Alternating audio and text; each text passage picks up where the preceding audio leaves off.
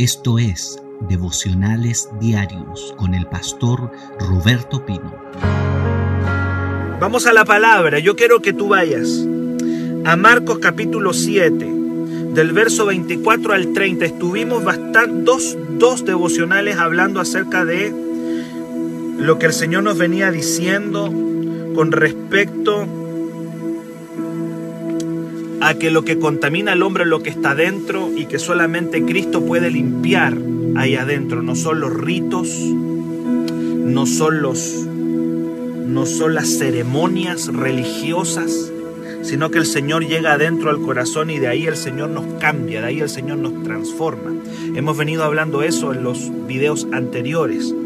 Hoy día vamos a entrar a Marcos capítulo 7, verso del 24 para adelante, y dice la palabra del Señor, levantándose de allí, hablando de Jesús, se fue a la región de Tiro y de Sidón, y entrando en una casa no quiso que nadie lo supiera, pero no pudo esconderse, no pudo esconderse. Escuche bien, Jesús está entrando aquí en tierras extranjeras.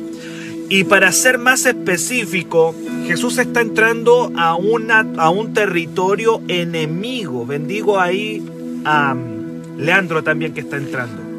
Jesús, Jesucristo el Señor, está entrando en territorio enemigo.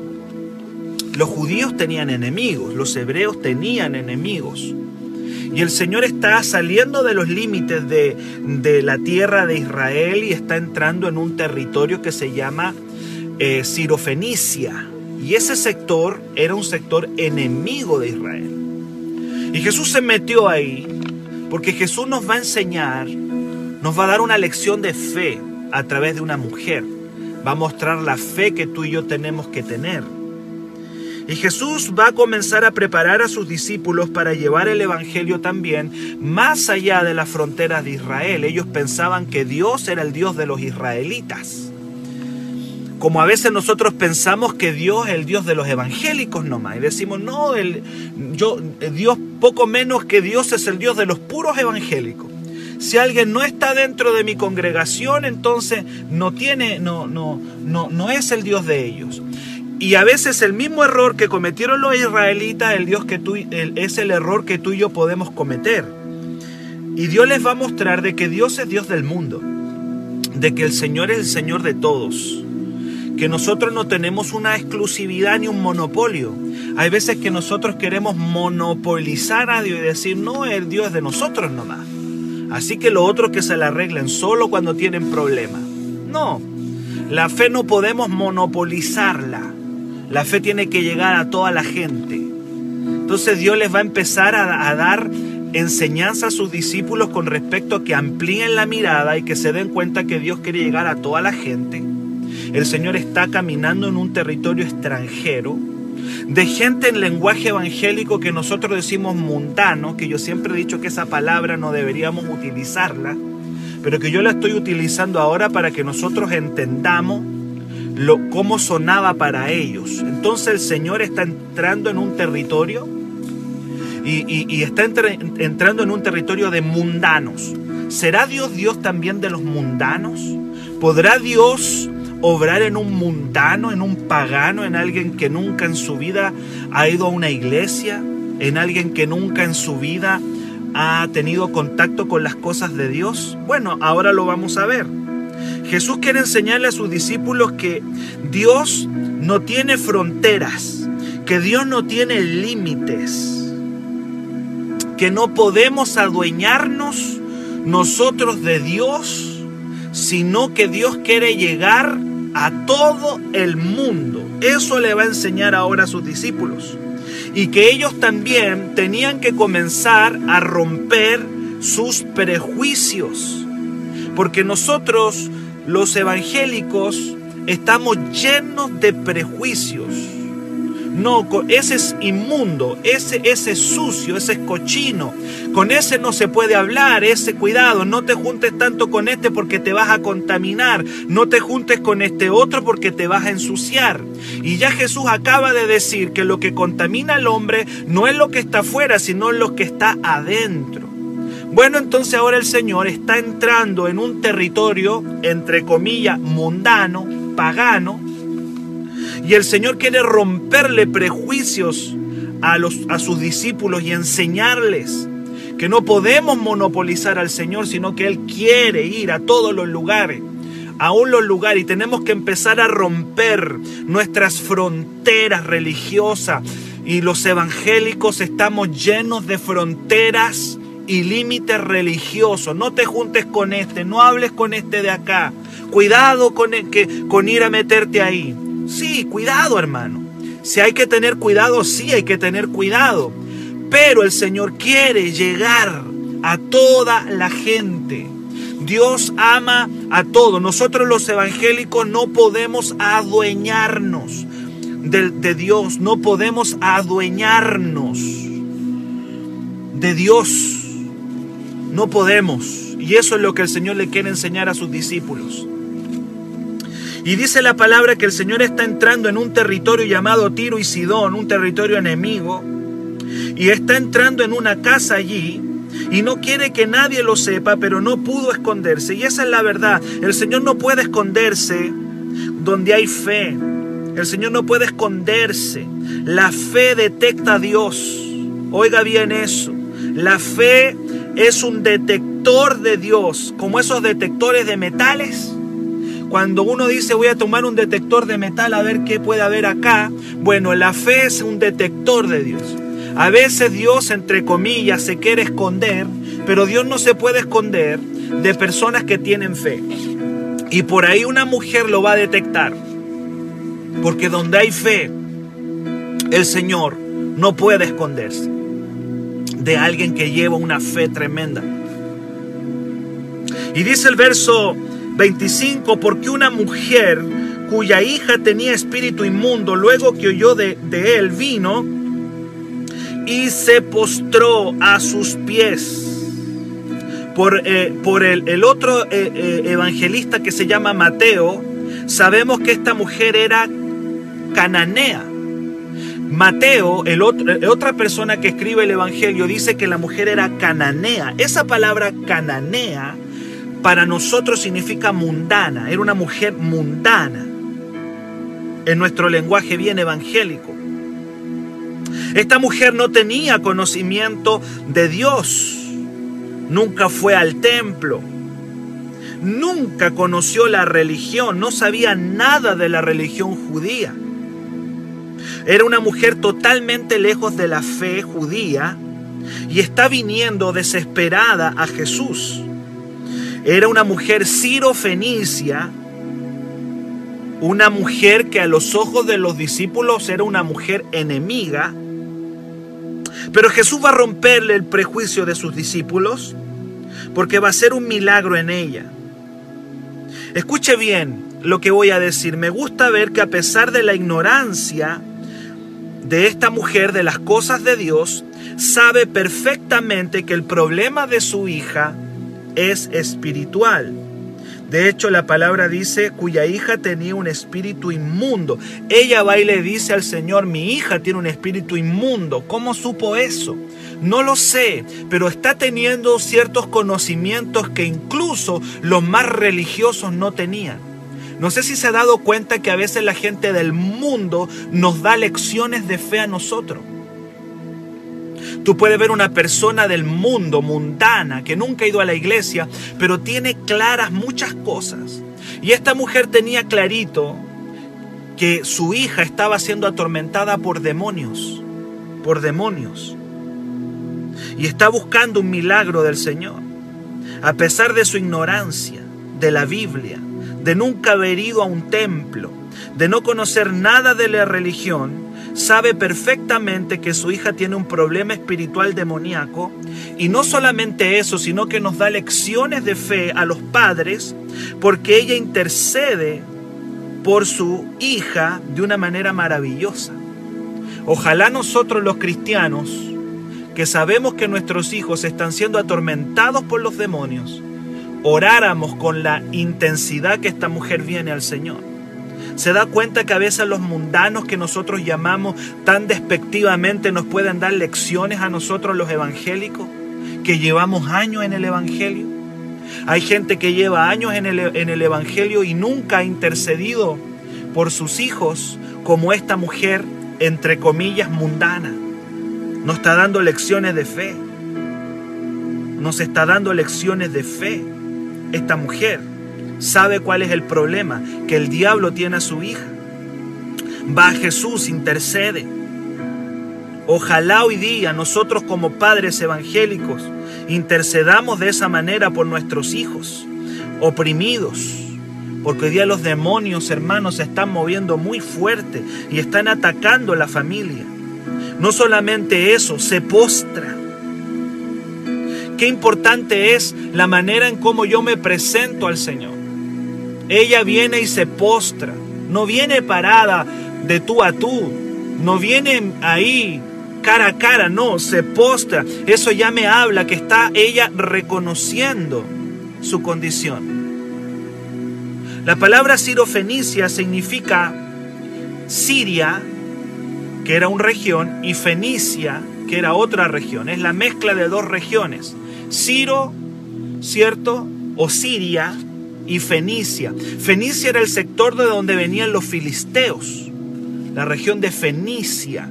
De ahí venía el pueblo filisteo. Siria y Fenicia eran dos sectores enemigos de Dios. Y esta mujer tiene la mezcla de, en su sangre, en su, en su raza, digamos, de, de dos sectores que son enemigos del pueblo de Israel. Así que yo me imagino cómo tú miras a un enemigo, cómo miro yo a alguien que consideramos enemigo, seguramente los discípulos es más. Mateo por ahí dice que los discípulos la despedían, que se fuera, que se vaya porque era enemiga, pero está viniendo al Señor. Y aquí Jesús le, va a dar una lección, nos va a entregar una lección a sus discípulos, le va a dar una enseñanza a sus discípulos,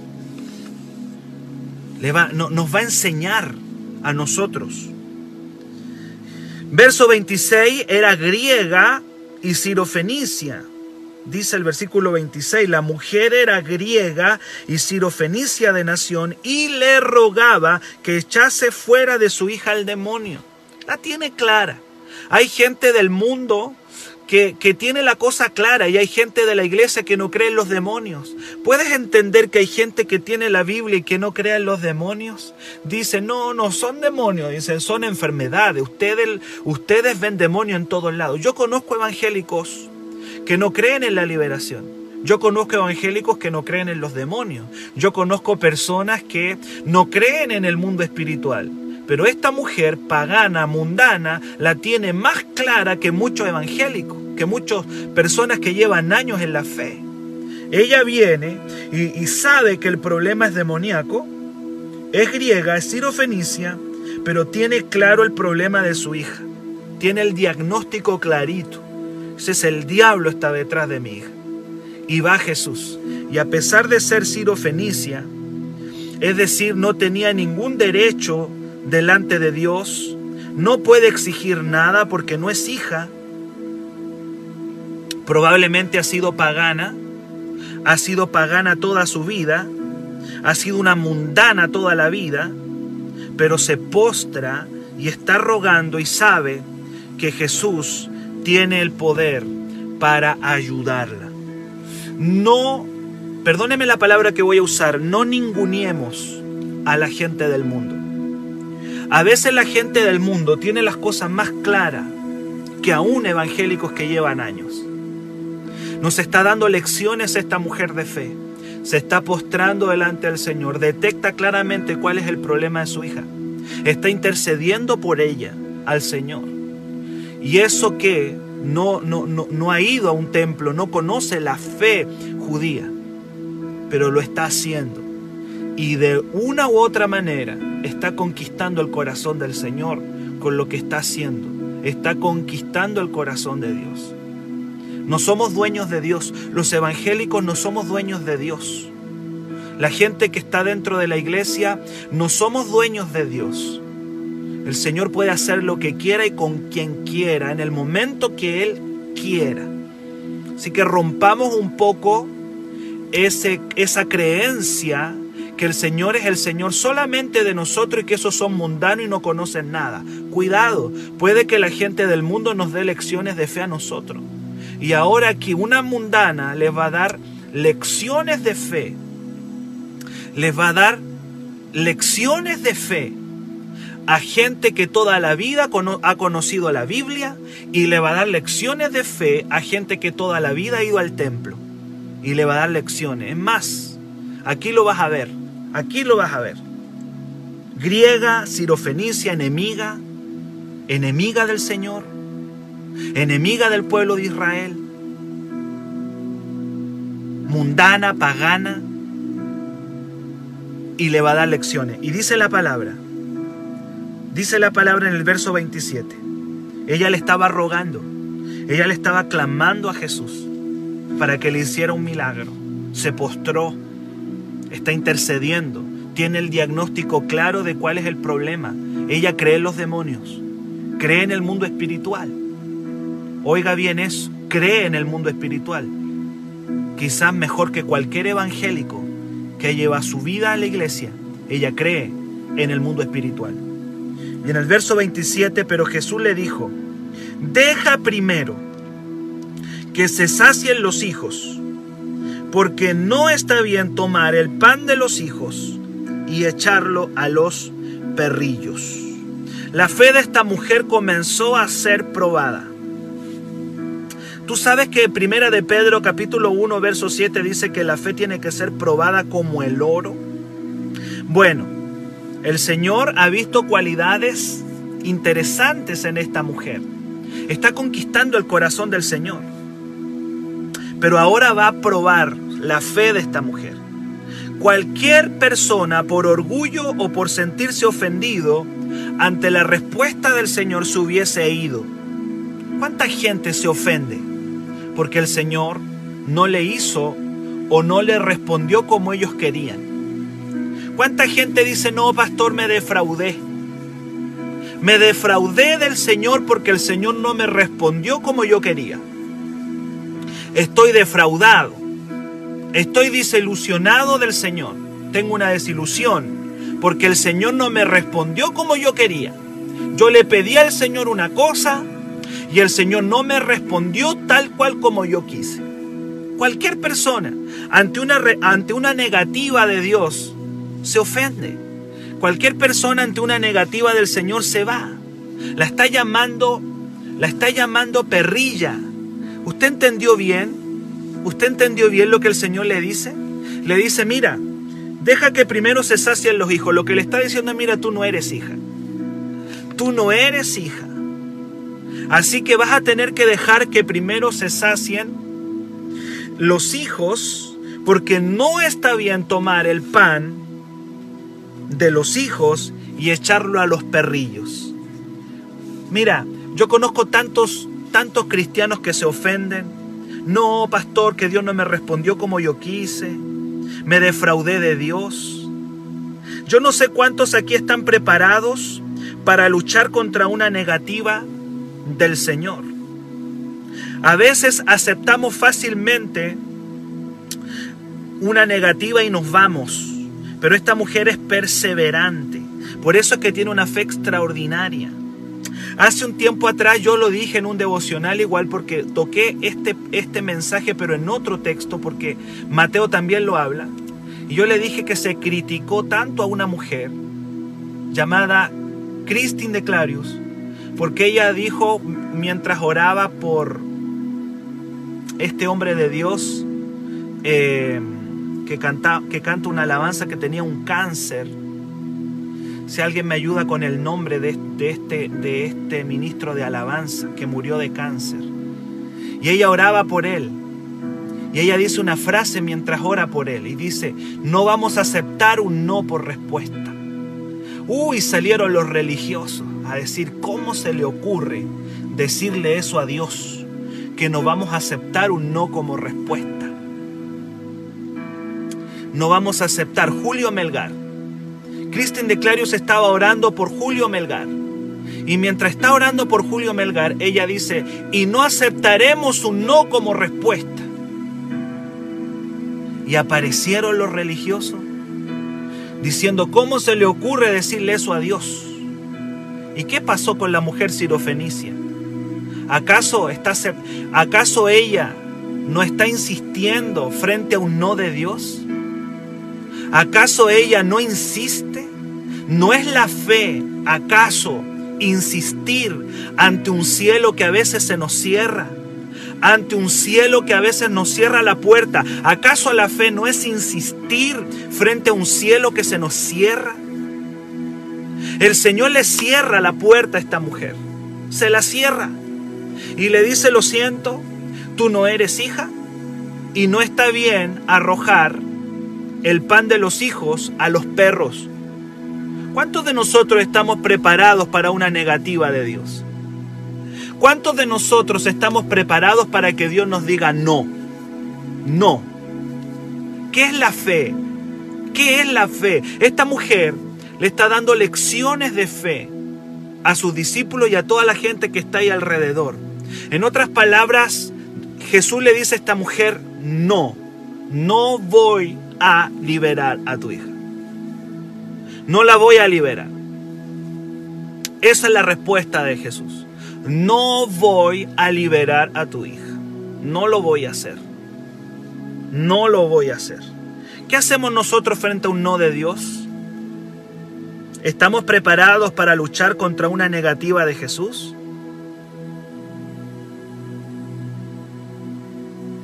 Muchas veces nos resignamos ante la negativa del Señor. Y cuando la puerta se cierra, la mantenemos cerrada. Escuche bien, la mujer sirofenicia nos enseña que la fe lucha. Una mundana le está dando lecciones de fe a los discípulos que conocían la Biblia por años. La fe lucha contra un cielo cerrado. Muchas veces tú y yo vamos a sentir el no del cielo. ¿Qué hacemos frente al no del cielo? Ah, seguramente decimos nosotros, le damos, le damos la respuesta evangélica. ¿Cuál es la respuesta evangélica? No es la voluntad de Dios. Si no es la voluntad de Dios, quizás que se muera. Es la voluntad de Dios que se muera. Esa es la respuesta evangélica. Es la voluntad de Dios. Dios le está diciendo, Jesús le está diciendo a esta mujer, no voy a sanar a tu hija, no la voy a liberar, no la voy a liberar. Y ella escucha esa negativa. Ella la escucha, pero insiste.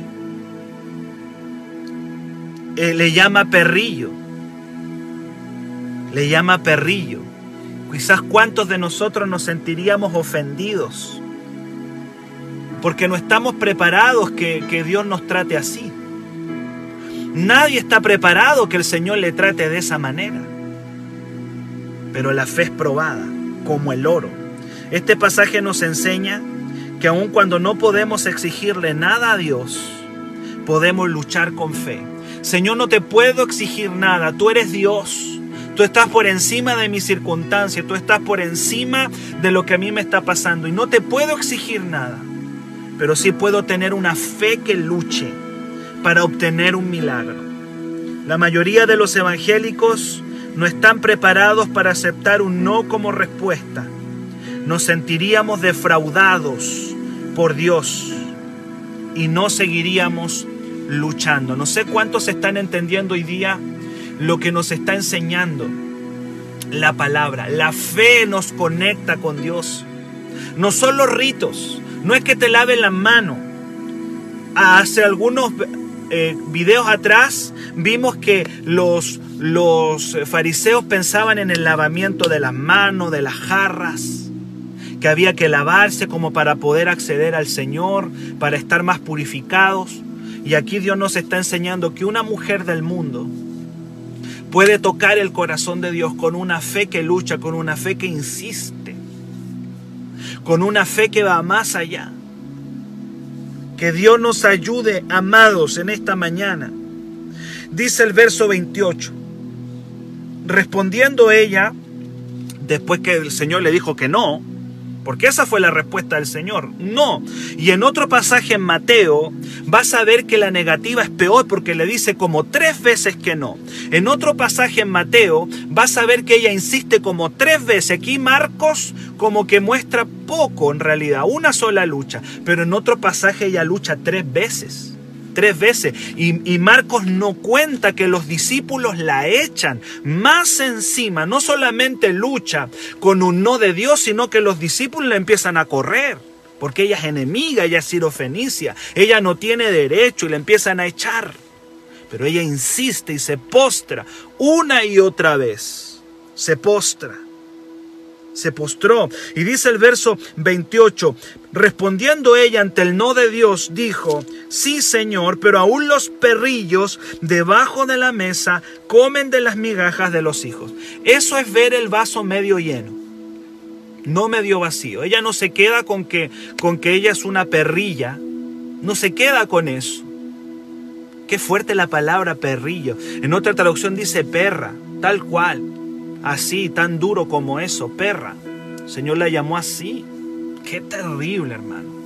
Pero ella no vio el vaso medio, medio vacío, él lo ve medio lleno y dice, bien, acepto mi condición, acepto mi condición. Soy una mundana, soy una pagana, soy enemiga del Señor, soy, pertenezco a un pueblo enemigo de Dios. Pero desde ahí necesito que tú me hagas un milagro. Desde mi condición, Señor. Esta es mi condición, así estoy. Padre, así estoy, esta es mi condición, yo acepto mi condición. He, sido, he, estado lejos de tu presencia, Señor. No soy el más digno, no soy el mejor, soy el peor, Señor. Acepto mi condición, pero desde mi condición te pido, Señor. Sé que tienes el poder para liberarme, para restaurarme. Sé que tienes el poder para tocar a mi hija, acepto mi condición. Y como perrilla, Señor, quiero que hagas un milagro. Desde mi condición, sé que no puedo comer el pan, pero puedo obtener una migaja de tu mesa, Señor. Aceptar nuestra condición es clave. Decirle, Padre, quizás no soy digno delante de ti, humillarnos, postrarnos, tener una fe que no se rinde es clave para recibir del cielo. Como un perrillo, esta mujer vio la oportunidad de recibir de la mesa de Dios. No se enojó, no se ofendió. ¿Tú no la ves ofendida? Cualquier evangélico se hubiese ido. Cualquier evangélico, hermano. Nosotros los evangélicos somos muy ofendidos. No me saludó, no me consideró. No es que no me consideran, es que, es que no, no, no me consideran para nada. Nosotros, si hay, si hay una, una raza de gente que se ofende, son los evangélicos. Nos creemos con muchos derechos. A veces nosotros nos olvidamos de, de, de, nuestra condición. Alguien puede decir, sí, pastor, pero somos hijos. Amén, somos hijos. Pero no te olvides de dónde venimos nosotros, no te olvides de dónde el Señor nos sacó. Llegamos exigiendo, llegamos golpeando la mesa. Nos olvidamos de la gracia, nos olvidamos de la misericordia de Dios. Que Dios nos ayude en esta mañana y nos haga entender esta palabra, esta palabra que Dios nos está hablando. Ella no se enoja, la llaman perra. Perdóname la palabra que utilizo. La llaman perra. Le dicen, no, no voy a sanar a tu, a tu hija, no la voy a liberar. Pero ella desde su condición clama, pide, no viene exigiendo nada, viene pidiendo misericordia. Aceptó su lugar en la mesa, aceptó su lugar. ¿Cuál era su lugar? Ella no tenía lugar en la mesa, su lugar era debajo de la mesa. Pero insistirá en su fe. Mientras los hijos tienen todo el pan del, que puedan comer y lo desperdician, hay gente que está pidiendo una migaja, una migaja de amor, una migaja de misericordia. Los que llamamos mundanos a veces nos van a dar lecciones de fe, nos van a dar lecciones de fe a nosotros. Mientras los hijos desperdician el pan, hay algunos que quisieran comer una miga de, ese pan. Y yo quiero sí hoy día decirte que eres hijo. Hoy día en esta mañana quiero decirte que eres hija del Señor Hoy día quiero recordarte que no estás debajo de la mesa, que hoy día estás sentada en la mesa.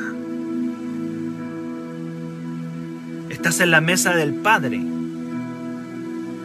Un día llegaste al Señor como esta mujer sirofenicia. ¿Te acuerdas cuando un día llegaste? ¿Te acuerdas cuando un día llegaste como esta mujer sirofenicia?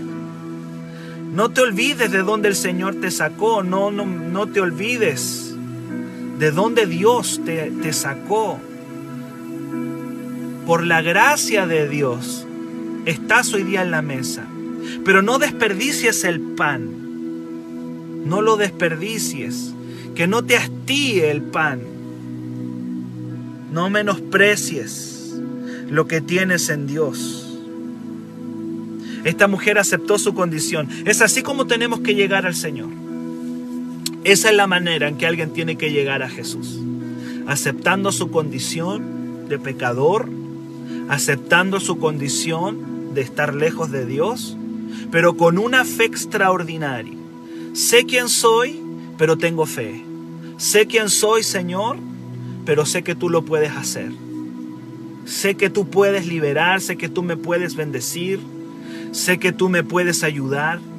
Señor, acepto lo que soy, pero tengo fe en que tú lo vas a hacer, en que no me vas a dejar solo. ¿Cuántos dicen amén en esta mañana? ¿Cuántos están tomando la palabra?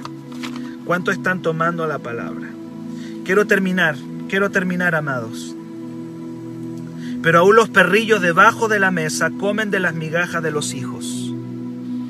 Entonces, verso 29 le dijo, por esta palabra ve, por esta palabra que tú acabas de decir, porque no viste el vaso, el vaso medio vacío, sino que lo viste medio lleno, porque, porque encontraste la, la, forma de entrar, fuiste sabio, inteligente para encontrar la manera de, de entrar y, y la insistencia de tu fe.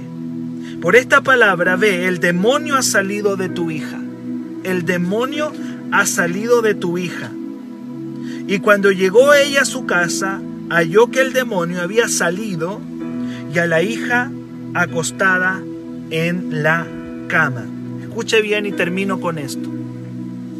Una migaja de la mesa del Señor fue suficiente para romper la cadena del diablo. Una amiguita. Una sola migaja de la mesa de Dios es poderosa. ¿Cuánto más el pan? Y a mí me parece que le estoy hablando a gente que tiene el pan. A mí me parece que le estoy hablando a gente que tiene el pan, no migajas. Una sola migaja liberó a una niña endemoniada. Cuanto más todo el pan. Tenemos el pan, pero el Señor hoy día nos enseña de que el pan no es solamente para nosotros, que este pan tiene que ser partido y que tiene que ser compartido. Hoy día el Señor no quiere darle migajas a la gente, hoy día Él se ofrece como el pan de vida. Yo soy el pan de vida, dice el Señor. Si alguno come de este pan, nunca tendrá hambre. Este pan hoy día el Señor no quiere ser una migaja. El Señor quiere darse completamente a ti, a mí, completamente. Escuche bien, si una amiga tiene el poder para, una migaja tiene el poder para liberar a una, a una, niña endemoniada, ¿cuánto más poder tendrá todo el pan? Yo quiero declarar que tú tienes todo el pan. No tienes que venir hoy día debajo de la mesa, pero no te olvides de dónde el Señor te sacó. Porque a veces estamos en la mesa y ya nos creemos dueños de la mesa y la golpeamos. La golpeamos. Pero no, no me olvido de dónde el Señor me sacó. ¿De dónde el Señor nos sacó a nosotros? De debajo de la mesa. Ahí estábamos, debajo de la mesa. Y un día probamos una migaja y nos quedó gustando y el Señor dijo, tengo todo el pan para ti. Te doy todo mi pan. Cristo es el pan de vida. ¿Qué nos enseña este pasaje? Venir a Jesús reconociendo quiénes somos, pero con una fe poderosa, una fe que pueda vencer los obstáculos. Gloria a Dios. Y dice la palabra que esta niña fue liberada. Por esta palabra el demonio ha salido de tu hija. Y cuando llegó a la casa, halló que el demonio había salido y a la hija acostada en cama. ¿Cuánto le dan gracias al Señor por esta palabra? Se me fue el tiempo, amados. Se me fue, se me fue se me fue el tiempo. Yo estoy hablándole a hijos, no a perrillos hoy día, pero hay veces que vas a sentir que el cielo está cerrado. Hay veces que tú vas a decir, he, he orado tanto por esto y parece que siento el portazo del Señor. A veces no significa que Dios no te lo quiera dar, o a veces no significa que Dios no quiera hacer el milagro. Hay veces que Dios está probando tu fe. Hay veces en que Dios está viendo la calidad de tu fe. Porque la palabra dice que el oro se prueba con, como la fe con, con fuego. Hay gente que se defraudó porque Dios le dijo que no. Hay gente que se sintió ofendido y se fue de la iglesia porque Dios no le hizo como ellos querían. Ellos no venían postrándose, ellos venían con prepotencia, venían con arrogancia, venían exigiéndole al Señor. Tú no puedes exigirle nada a Dios, ni yo. Para mayor información, escríbenos al WhatsApp más 569 733 19817